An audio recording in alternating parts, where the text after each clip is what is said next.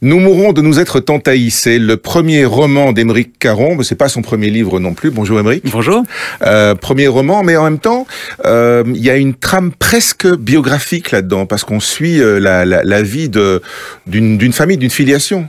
Oui, absolument. C'est une histoire qui se déroule sur un siècle environ, qui commence après la Seconde Guerre mondiale et qui euh, et qui s'achève en 2054. Effectivement, ce sont les membres d'une même famille qui vont euh, qui vont euh, comment dirais-je traverser un certain nombre d'événements. Ouais. Alors certains qu'on connaît bien évidemment, puisque je, je parle d'événements qui ont réellement eu lieu Ouais. jusqu'à aujourd'hui et puis ensuite euh, j'imagine ce que ça pourrait euh, euh, ce qu'il pourrait advenir dans les décennies qui viennent. Oui, alors c'est pas Jojo, hein, euh, il faut le dire tout de suite. C'est d'ailleurs vous revendiquez le, le terme, je crois, de feel bad. C'est la littérature feel bad parce qu'effectivement c'est un tableau, euh, j'allais dire apocalyptique. On ne dévoile rien, c'est au début du livre. Oui, absolument. Euh, oui, parce que une journaliste m'avait fait cette remarque en disant que le, constat que je faisais, les pronostics que je faisais étaient assez sombres. J'ai dit ouais, mais euh, et, qu'on pouvait euh, effectivement euh, refermer le livre avec un sentiment d'inconfort. Et je dis oui, mais c'est le but. C'est le but. Je ne fais pas la littérature feel good, mais effectivement Ouais. plutôt la littérature feel bad. Je crois qu'on a besoin en ce moment de faire la littérature feel bad. Alors ça fait pas forcément plaisir, mais je pense que le but de la littérature, c'est aussi d'informer, de de- d'agiter les consciences. Ouais. Euh, et c'est exactement ce que j'ai essayé de faire à travers ce roman. Oui, et à travers les, les autres écrits et vos interventions audiovisuelles de ces dernières années aussi, et votre, Oui. votre combat à vous. Hein, Oui, aussi, absolument. Je pense que j'essaye d'alerter sur un certain nombre de sujets depuis maintenant une dizaine d'années, euh, ouais, euh, jusqu'à présent euh, à travers des essais ou à travers des interventions médiatiques diverses, Ouais. et que cette fois-ci j'ai choisi le biais du roman, mais en fait pour continuer toujours euh, le même euh, le même travail d'alerte. Oui, avec une trame journalistique aussi, puisque comme vous revisitez différents événements, euh, ouais, il y a, y a toute toute la partie sur Khomeini, par exemple, euh, et sur euh, euh, l'espoir très vain et fort déçu de la révolution iranienne, dont on voit ce qu'elle a donné, par exemple. Oui, ce que j'ai essayé de faire. Alors il y a beaucoup d'événements qui se passent en 1979. Ouais. euh, qui pour moi est une année charnière dans ce que nous vivons aujourd'hui et dans le cours de notre histoire. Euh, initialement, j'avais même pensé faire un livre qui ne serait consacré qu'à cette année-là. Ah ouais. Oui, parce qu'en fait, c'est une année très importante où euh, nous avons fait des choix qui euh, les mauvais choix en l'occurrence et qui auraient pu euh, changer complètement notre destin puisque c'est l'année de l'arrivée au pouvoir de Margaret Thatcher par exemple en Grande-Bretagne. Donc c'est-à-dire que c'est le choix du néolibéralisme et il se Mhm. trouve que ce libéralisme là est amplement responsable de ce que nous euh, vivons aujourd'hui puisque ce que- ce qu'on vit c'est une crise d'une certaine forme de capitalisme. Euh, c'est l'année en effet où Khomeini va s'installer au pouvoir. Donc on décide de promouvoir l'islam politique. Euh, on aurait pu faire des choix différents. Euh, la même année, euh, les Américains, les Occidentaux décident là aussi euh, de lutter contre les communistes en Afghanistan en privilégiant des combattants au nom d'une certaine forme Et, d'islam. et on voit la manière dont ça s'est retourné par Voilà, la et à chaque hein. fois, on voit que voilà, on, s'est servi à un moment de de, de, de, de la promotion de l'islam politique pour contrer le, le communisme, mais on voit effectivement euh, aujourd'hui euh, ce qu'il advient. Euh, et puis les alertes sur l'écologie, puisque Ouais. 1979, c'est l'année de, la première grande réunion sur le climat. On est déjà au courant, on a déjà les alertes. Mais, Et- mais à l'époque, ça passe pour, euh, pour, pour une vision pessimiste d'une bande de chevelus, quoi.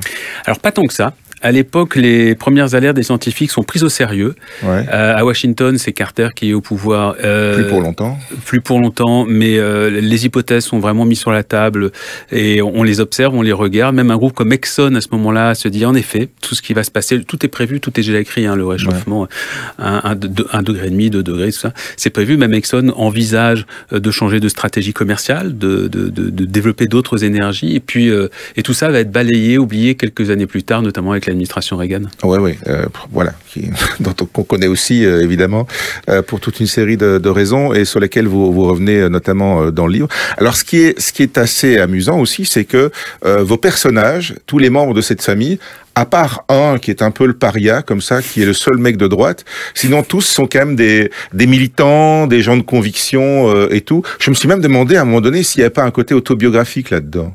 Bah, je pense que tout écrivain vous racontera euh, qui, enfin voilà, Madame Bovary c'est moi, etc. Donc Ouais. tout écrivain vous racontera toujours qu'il forcément il a mis, il a mis de lui-même dans un ou plusieurs de ses personnages. Et je crois qu'il y a de moi dans plusieurs personnages. En effet, Ouais. bien sûr, il y a euh, dans ce que les personnages écoutent, dans ce qu'ils disent, euh, bien sûr.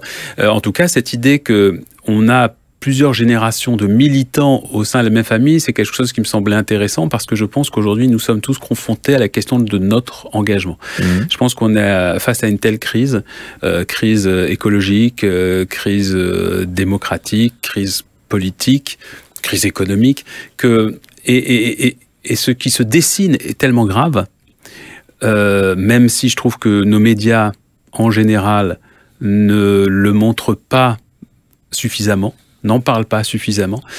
Tout ça est tellement grave que chacun d'entre nous aujourd'hui est confronté à un choix, celui de l'engagement ou pas.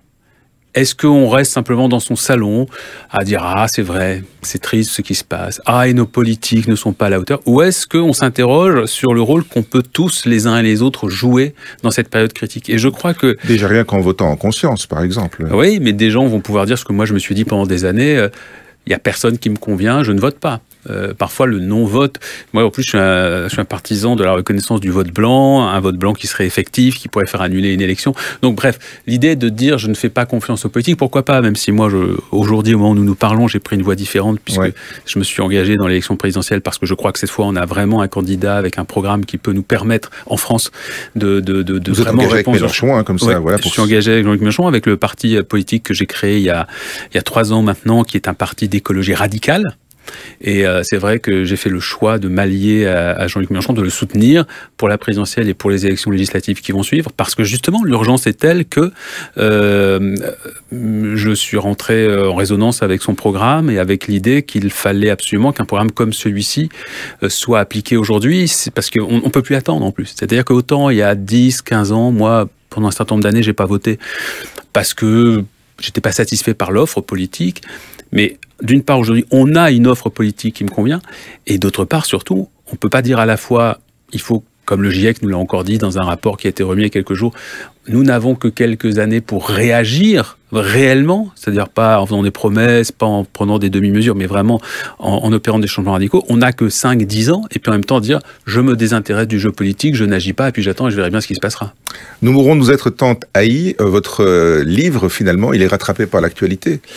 Quand on voit euh, la, guerre en, Ukraine, par exemple, quand on, entend les, les menaces à peine voilées de Vladimir Poutine sur le bouton nucléaire, etc., c'est pas dévoiler ce qui se trouve dans, enfin, je veux dire, c'est pas déflorer le livre que de dire que, ça, commence par un apocalypse nucléaire. Hein, donc, euh. Absolument. Ouais, c'est euh, c'est étonnant quand parfois euh, effectivement les choses se télescopent. L'actualité en effet rejoint quelque chose qui a été imaginé, pensé comme comme un imaginaire, mais même s'il est sombre, mais, mais, mais, mais cet imaginaire, je, enfin, ce livre-là, comme, comme on l'a dit, euh, les trois quarts du livre rappellent des événements que nous avons réellement traversés. Mmh. Euh, je mets mes personnages au cœur d'événements euh, qui sont dans les livres d'histoire. Oui, l'aspect fictionnel, finalement, c'est au début et à la fin. Ouais, en gros. Hein. Absolument. Et, et, là où la fiction, c'est effectivement quand j'imagine qu'il va se passer dans 10, 20 ou 30 ans, quel genre de, de régime sera au pouvoir en France ou dans d'autres pays, etc. Et puis surtout, effectivement, j'imagine que euh, ça va péter. Puisque rien n'aura été fait, euh, on sera confronté à une troisième guerre mondiale, à une guerre nucléaire. Le livre, effectivement, on déflore rien puisque le livre commence, comme ça. Et euh, et il y a un autre épisode que je mets tout de suite en exergue dans le livre, c'est la crise des missiles de Cuba de 1962 où on a failli, pour le coup, euh, être confronté à la première guerre thermonucléaire, troisième guerre mondiale aussi, hein, on s'en souvient, l'installation de, de, missiles russes sur l'île de Cuba. Le blocus, la baie des cochons, vous rappelez tout ça dans le livre Ouais, e-, exactement. Et euh, et ça a duré comme ça plusieurs semaines, avec des négociations d'ailleurs dont on n'est pas vraiment au courant, hein, le grand public n'est pas très informé, et finalement la guerre est évitée de justesse grâce à une forme de sagesse, on va dire, des dirigeants, euh, Kennedy et Khrouchtchev, russes et américains, qui en effet estiment que on, peut pas là envoyer un c'est pas possible parce que ils, ont ils savent tous les deux que si jamais on commence à envoyer on sait que c'est une un type de guerre où il y aura pas de gagnant en fait exactement voilà. Et, et la menace nucléaire elle est très présente dans le livre parce que pour moi, c'est quelque chose qui me terrifie. Euh, j'en parle beaucoup, le nucléaire civil, le nucléaire mmh. militaire, parce qu'il y a aussi notre rapport à l'énergie nucléaire.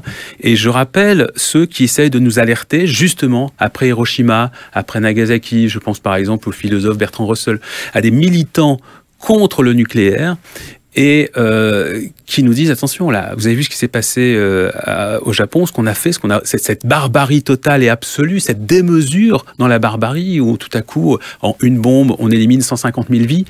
Euh, mais on sait que c'est une arme diabolique, donc il faut absolument qu'on s'en prémunisse et que l'on on aille vers la désescalade, vers le désarmement et ainsi de suite. Il se trouve que c'est une. Alors, il y a eu, hein, depuis, il y a eu d'abord euh, la course aux armements, puis ensuite, on a vu des traités internationaux pour commencer justement à, à, à, à comment dire, à rendre ces stocks d'armes nucléaires moins importants. On en a démantelé une partie, mais il reste tout de même suffisamment pour faire péter plusieurs fois la planète. Donc. Euh... Oui, alors il y a des théories, on ne sait pas, on ne sait pas si on a, en tout cas pour faire.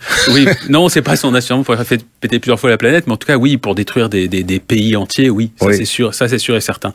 Et euh, c'est une menace qui, moi, me terrorise depuis que je suis petit, et je trouve qu'on l'a tous collectivement oublié, cette menace, que ce soit la menace militaire ou la menace sur le nucléaire civil. Mais on l'a oublié, vous comme moi, euh, au moment où euh, le mur est tombé à Berlin, au moment où le rideau de fer s'est effondré, au moment où l'Union soviétique s'est effondrée, et où on a cru que euh, le, le, monde libre allait l'avait emporté, et on s'est mis le doigt dans l'œil. Une forme de fin de l'histoire, oui, ouais. où tout à coup, ça y est, on était arrivé au terme de ce qu'on voulait faire sur le plan politique, alors que non, l'histoire, elle court, elle continue, on ne sait pas vers quoi elle nous emmène. Et elle nous emmène plutôt vers des modèles assez terrifiants. Et effectivement, vous avez raison de le dire, que l'actualité aujourd'hui nous rappelle qu'attention, la menace nucléaire, elle est toujours là, elle est bien réelle. Un de mes personnages le dit à un moment, euh, dans une action qui est située d'ailleurs en 79, il dit mais, euh, mais on est à la merci d'un fou, d'un dictateur, de quelqu'un qui arrive et qui lui décide d'appuyer sur le bouton, même si on ne sait pas comme ça que ça se passe, on appuie vraiment sur un bouton, mais enfin bref. C'est euh, schématique. C'est schématique. Et, et qu'est-ce qu'on pourra faire à ce moment-là? Quand on appelle effectivement la crise des missiles de, de Cuba en, en 62, on a à ce moment-là deux chefs d'État qui ont une forme de sagesse dans cette escalade et qui, et qui comprennent. Mais si tout à coup, l'une de ces personnes qui est décisionnaire n'a pas cette sagesse, et ça va arriver un jour. C'est un peu notre crainte. Ouais.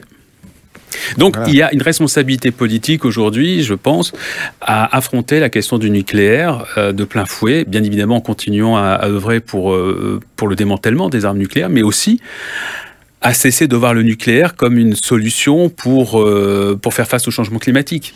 Parce qu'en ce moment, on a des, des, des, des mouvements dans beaucoup de pays commencer par la France, qui est un pays euh, hyper. c'est le pays du nucléaire, la France. Voilà. Hein. C'est le pays du chauffage électrique dans les maisons aussi, oui. parce que l'électricité n'est pas chère. Hein, ouais, donc, ouais. Euh... Et, et, enfin, pas chère. Elle est de plus en plus. oui. Non, non, elle est à de plus en plus. Ouais.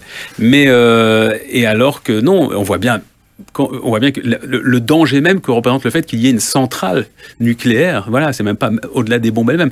On le voit puisqu'on s'interroge aujourd'hui sur euh, sur la centrale euh, en, en, Ukraine, sur Tchernobyl et sur l'autre, la, la, plus grosse, euh, ouais. la plus grande centrale d'Europe. Bon, on se l'a dit et ça sort du livre là, mais puisque vous en parlez, par, par, parlons-en. Oui, je veux dire, mais le, le débat en tant que tel, euh, mais mais aujourd'hui le débat c'est euh, on est on est coincé, il faut se débarrasser du pétrole, mais il faudrait aussi se débarrasser du gaz parce que bah, ça, oui, enfin, ça sont et, les, et, les et énergies carbonées, oui. Voilà, et donc le problème c'est qu'aujourd'hui on sait très bien que juste avec du vent et du soleil, euh, on, la nuit s'il n'y a pas de vent, on va avoir un problème, quoi. Donc non, mais il y a une aujourd'hui il y a des scénarios qui sont sur la table. On a ouais. par exemple une association qui s'appelle Negawatt en France qui qui a, qui a, qui a travaillé très sérieusement sur ces questions depuis des années et des années, et on sait que c'est possible d'aller vers une transition euh, vers du 100% renouvelable d'ici 2050 environ.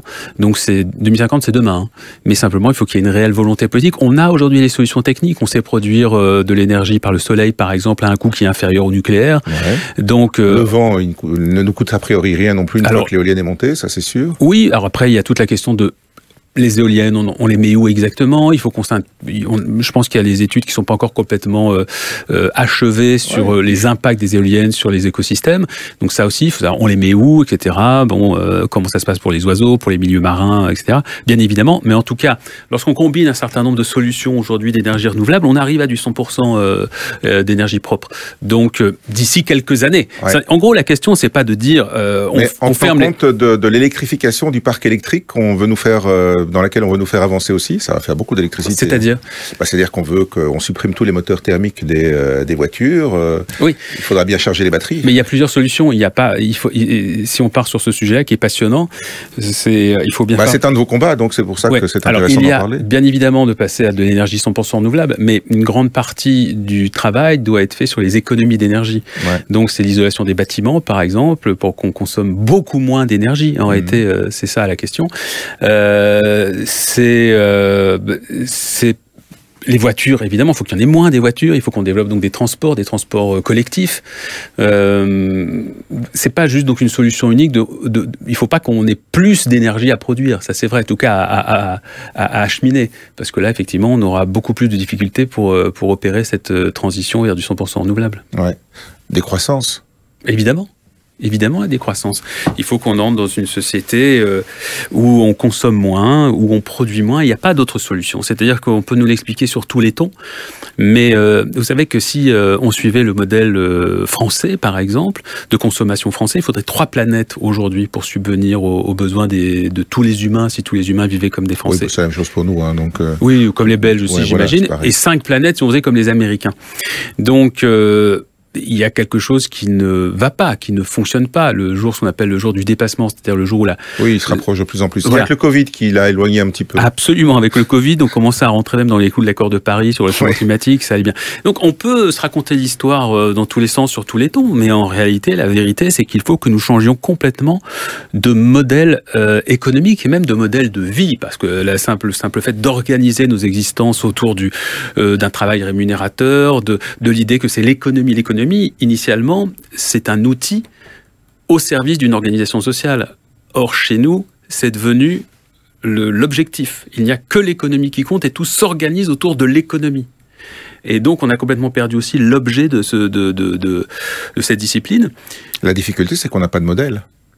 Ben, on a toujours inventé des modèles. Oui, oui. Euh, ça, tout à coup, on serait dans l'incapacité. Moi, j'ai écrit un livre qui s'appelait Utopia 21 il y a quelques années, qui n'était euh, que des propositions. Alors, je ne dis pas qu'elles étaient extraordinaires, qu'elles étaient formidables, qu'il y a que celle-là, mais ça veut dire il faut qu'on qu'on déconfine les imaginaires, comme euh, disait Cornelius Castoriadis. Déconfiner les imaginaires, c'est-à-dire à la capacité à inventer des choses qui peuvent nous sembler complètement irréalistes aujourd'hui. Par exemple, moi, je fais partie de ceux qui disent euh, de revoir complètement notre rapport au travail. Mhm. Le débat, vous savez, alors nous, je sais euh, que la retraite chez vous, elle est, à, elle est assez élevée, hein, 67. 67. Bon, nous on est à 62 et là, euh, a priori, il est question qu'on passe à 65. Alors bah, évidemment, pour vous, les Belges, vous devez dire, bah non, ils travaillent pas beaucoup les Français. Bah, déjà qu'ils bossent que 35 heures par semaine. Hein. Ce qui est faux. Ce qui est faux. non, ça c'est euh, ça c'est officiellement, mais les vrais chiffres, on est plus à 38 aujourd'hui parce que les 35 heures ont été démantelés au fil des années via un certain nombre de dispositifs. Mais il y a tenez-vous bien, moi je suis favorable à ce qu'on ne travaille que 20 heures maximum par semaine. Mais alors on se dit, mais il est fou. Comment c'est possible? Mais Keynes, en 1930, qui était pas un fou, lui, qui n'était pas un gauchiste, même si on peut plutôt le classer quand même dans les économistes, euh, on va dire, allez, si on devait caricaturer plutôt de gauche, mais en tout cas, c'était pas un bah, affreux gauchiste. Aux États-Unis, de gauche, c'est déjà plus difficile. Hein. Ouais, c'est ça, exactement. Bon, c'est un centriste pour nous. Voilà. Keynes, en 1930, euh, avait euh, prévu que nous ne travaillerons plus, travaillerions plus que 15 heures en 2030, parce qu'il se disait que le capitalisme aurait fait son œuvre et aurait produit suffisamment de choses pour que nous n'ayons plus besoin de travailler autant, puisque nous aurions déjà euh, construit, fabriqué euh, tout ce dont nous avions besoin en réalité. Donc, euh, imaginez que 15 heures de boulot par semaine, ce serait largement suffisant. Ou au moins un état stationnaire du capitalisme. Alors que là, on est toujours dans une idée de croissance. Le fait que ce soit le PIB, la croissance, qui soit l'alpha et l'oméga de tout, aujourd'hui, c'est une hérésie absolue. Est-ce que c'est normal qu'on a une économie qui repose sur le fait que nos pouvoirs politiques espèrent que, par exemple, je vois votre chemise, ils espèrent bien que votre chemise, vous n'allez pas en avoir qu'une toute l'année, mais que vous allez en vouloir 5, 6, 10, 15. Même chose avec votre voiture, ils espèrent que votre voiture, vous allez bien vite en avoir marre pour en vouloir une deuxième, que votre écran plat, il va plus vous satisfaire très vite. Est-ce que vous trouvez normal qu'on est dans un système politique et économique qui nous pousse à toujours vouloir acheter des choses et donc extraire des matières premières à l'autre bout de la Terre? Dans des conditions souvent d'ailleurs déplorables pour ceux qui font ce travail. Euh, donc il y a un truc aujourd'hui qui est complètement fou. Donc quand je parle de déconfiner nos imaginaires, imagine autre chose, effectivement, euh, notamment l'idée que, bah non, euh, tout à coup, on, a une voiture, on la garde 15 ans, on a, on ne on n'organise plus notre vie autour de la consommation et du rêve du prochain achat qu'on pourra faire parce que grâce à la publicité qui passe sur des écrans et qui veut tout nous vendre, du grand n'importe quoi. Non, on fait autre chose. On ne travaille plus que 15, 20 heures. Le reste du temps, on fait quoi? On s'occupe de sa famille, on va travailler dans des associations, on euh, peut-être euh, travailler au maintien de la nature, d'espaces naturels, on s'intéresse à la vie politique parce que vous savez que l'un des gros problèmes de la démocratie aujourd'hui, pourquoi elle fonctionne pas la démocratie? Elle fonctionne pas parce que en réalité, nous, citoyens, n'avons pas le temps de faire de la démocratie. Alors, vous êtes journaliste, euh, moi aussi, euh, même si je suis un peu moins en ce moment, mais donc on est nous plongés dans l'actu tout le temps, ok. Mais la plupart des gens qui ont un, un autre genre de travail, quand ils rentrent chez eux à 20 heures et qu'ils ont des enfants qu'il faut nourrir, à qui il faut faire faire des devoirs, le week-end il faut les emmener au judo, au foot, aller voir la grand-mère, etc. Vous croyez que la plupart des gens, ils ont le temps? Par exemple là, sur un sujet comme la guerre euh, en Ukraine, il faut que nous, on soit tous extrêmement vigilants pour aller euh, euh, lire de multiples articles, aller peut-être regarder des, films sur Internet, etc., pour bien comprendre ce qui se passe. C'est comme ça sur tous les sujets. Le nucléaire, c'est un sujet très vaste. Si on veut vraiment parler sérieusement du nucléaire, il faut prendre le temps de lire des bouquins, il faut le temps de lire tous les articles dans la presse, pas tous, mais une grande partie. Faire de la démocratie, être au cœur de la démocratie, être un rouage de la démocratie, ça nécessite de libérer du temps pour les citoyens. Et donc, si on ne travaille plus que 15-20 heures, bah, ça permet de se renseigner, d'être un citoyen efficace dans ses choix, d'être un citoyen qui peut s'impliquer également en devenant lui-même un élu peut-être, mmh. parce qu'il n'a pas le temps de faire souvent. Quoi. Enfin, c'est des vrais choix très compliqués à faire. Hein, quand et c'est la raison pour laquelle d'ailleurs peu de femmes, de manière effective, en fait, font de la politique, parce que souvent elles s'occupent de leur famille. Ça change quand même. Ça change, mais encore ça marginalement. On est bien sûr parce qu'il y a les règles de parité, on force les ouais. choses, mais mais dans les faits, est-ce que est-ce que la charge familiale des femmes elle a vraiment été allégée? Non, j'en suis pas sûr. Donc là aussi, il faut inventer les dispositifs, même si ça commence à bouger, ouais. grâce à la pression d'un certain nombre d'associations et de personnalités. Mais là encore, il faut rééquilibrer les choses. Euh, donc, euh, mais bref, il faut vraiment imaginer d'autres modèles de société. Et alors c'est marrant parce que j'ai lu quelque part que vous aviez prôné à un moment donné euh, un, un, changement dans la manière d'organiser euh, le, le, droit de vote. Ouais qui était en gros de le restreindre quelque part, à, de le restreindre aux oui. gens informés. Oui, alors euh, ouais, je sais que ça c'est une idée qui choque beaucoup. C'est ouais. effectivement, je, je, je, en, je, en gros, euh, et, et, le parti d'ailleurs. En gros, les décérébrés qui regardent Cyril Hanouna ne votent plus quoi. Pas du tout. non, non, ce n'est pas du tout. Euh, c'est pas du tout lié à un quotient intellectuel. Parce que j'ai bien compris que d'après votre question, ouais. vous supposez que le public de Cyril Hanouna euh, n'est pas intelligent et je ne le crois pas. Je pense que vous vous trompez. C'est un, un, divertissement. Donc il y a tous les publics qui regardent cette émission. Et, je suis pas du tout méprisant ou critique à l'égard du, du, public de Cyril Hanouna. Non, je dis simplement, et ça rejoint ce que je disais à l'instant, que beaucoup de gens votent en n'étant pas informés. Mmh. Et ça, c'est pas lié au, au, Alors bien sûr, on va trouver des liens euh, euh, sociologiques avec le niveau de vie, par exemple, etc. Mais c'est souvent lié à une charge de travail que vous avez et à une impossibilité d'aller vous informer. Parfois un niveau d'études également, qui fait que vous connaissez moins un certain nombre de sujets parce que vos études ne vous y ont pas amené. Mais vous allez vous rendre compte aussi que c'est, on n'est pas dans les caricatures de euh, le cadre supérieur connaît mieux la vie politique que l'ouvrier. Hein. Souvent, c'est pas le cas du tout. On a des ouvriers qui connaissent bien mieux les subtilités de la vie politique que les cadres sup, qui eux sont enfermés dans des modèles préconçus euh, depuis, depuis bien longtemps. Non, ce que je dis, c'est que c'est gênant qu'on ait un, un, système politique qui fasse que chacun puisse aller voter, alors que certains de ceux qui vont voter ont pris la peine de vraiment se renseigner sur les candidats en présence, sur leur programme ou sur la question qui est débattue si c'est un référendum, mmh. s'être renseigné, et que ce vote-là ne vaut pas plus que le vote de quelqu'un qui n'a ouvert aucun journal, qui n'a pas allumé la télé, qui ne sait rien des enjeux, mais qui finalement va aller voter sur un coup de tête pour faire plaisir peut-être à sa grand-mère ou parce que et, cette personne a vu à la télé quelqu'un qui avait une bouille sympathique.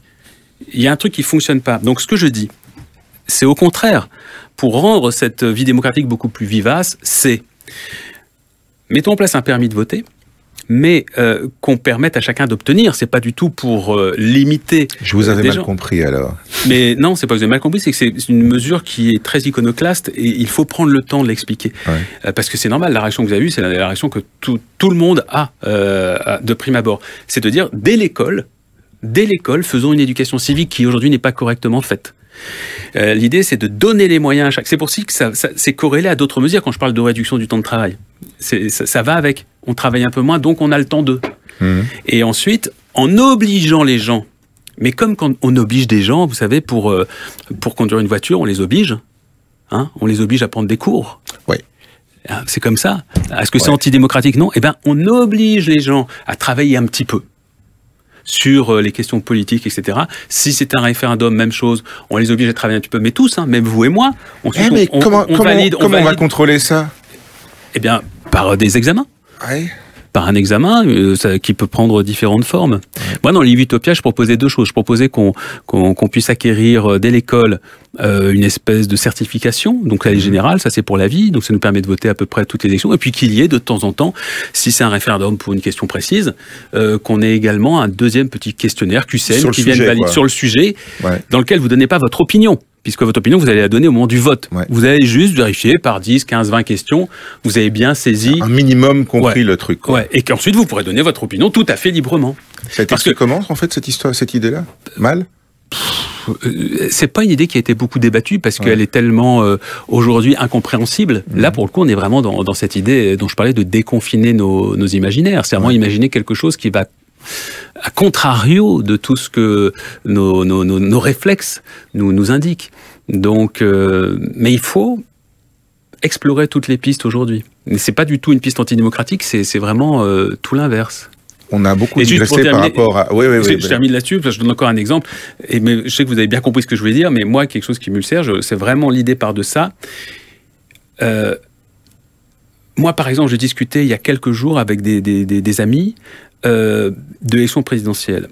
Des gens vraiment euh, très bon niveau social, très bien installés, etc. Et tout à coup, l'un des deux, l'un des deux personnes du couple me dit, mais Yannick Jadot, qui est donc l'un de nos candidats, l'écologiste, l'écologiste, dit, mais il se présente pas cette année. Ça fait trois mois qu'il est en campagne.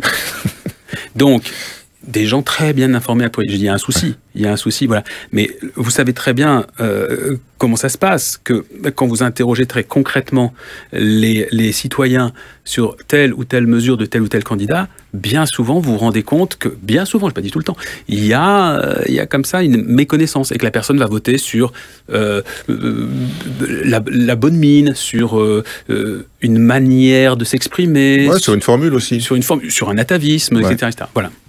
Ok. On s'est éloigné euh, du livre, même si finalement, quelque part, sous le couvert d'écrire euh, un, roman avec une lignée, euh, finalement, vous avez tout mis dedans. En filigrane, il y a... Ah, pas tout, j'espère, mais j'ai mis pas mal de choses. Oui, oui c'est vrai, oui. Il, y a...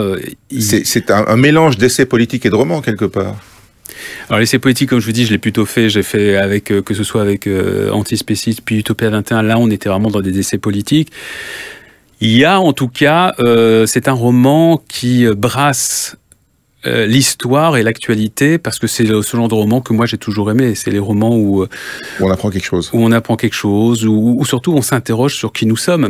Moi, je suis très blasé par les romans qui, qui sont écrits par des auteurs ou, ou des autrices qui qui se regarde le nombril et qui s'interroge pendant 350 euh, pages sur le fait de savoir pourquoi Léon m'a largué ou des choses comme ça. C'est pas c'est pas ce qui me passionne le plus. Euh, et pour le coup, Léon, Léon, Léon ou Léon, hein, plus un essai. Léon ou Léon, hein, je ne visais pas spécialement les, les, les, les femmes ou les hommes. Oui, j'ai beaucoup aimé.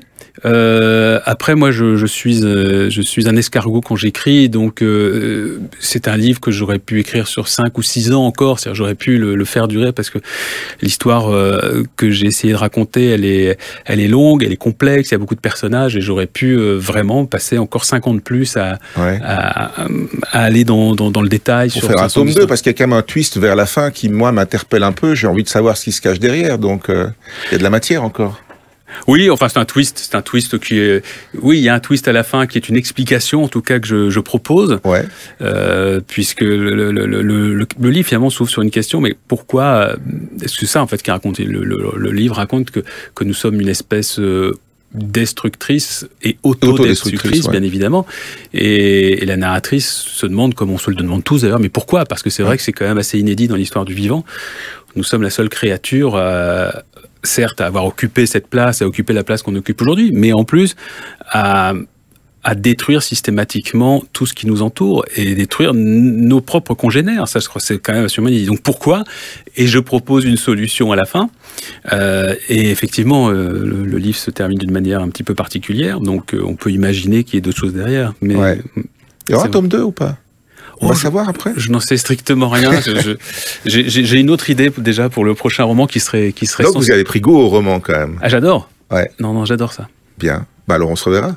Ah mais avec grand plaisir, même si c'est pas pour parler de roman, euh, pour aller manger un, plat vegan à Bruxelles. Ah oui c'est vrai j'ai oublié. Merci oublié. nous mourrons de nous être haïs, c'est chez Robert Laffont. Merci à vous.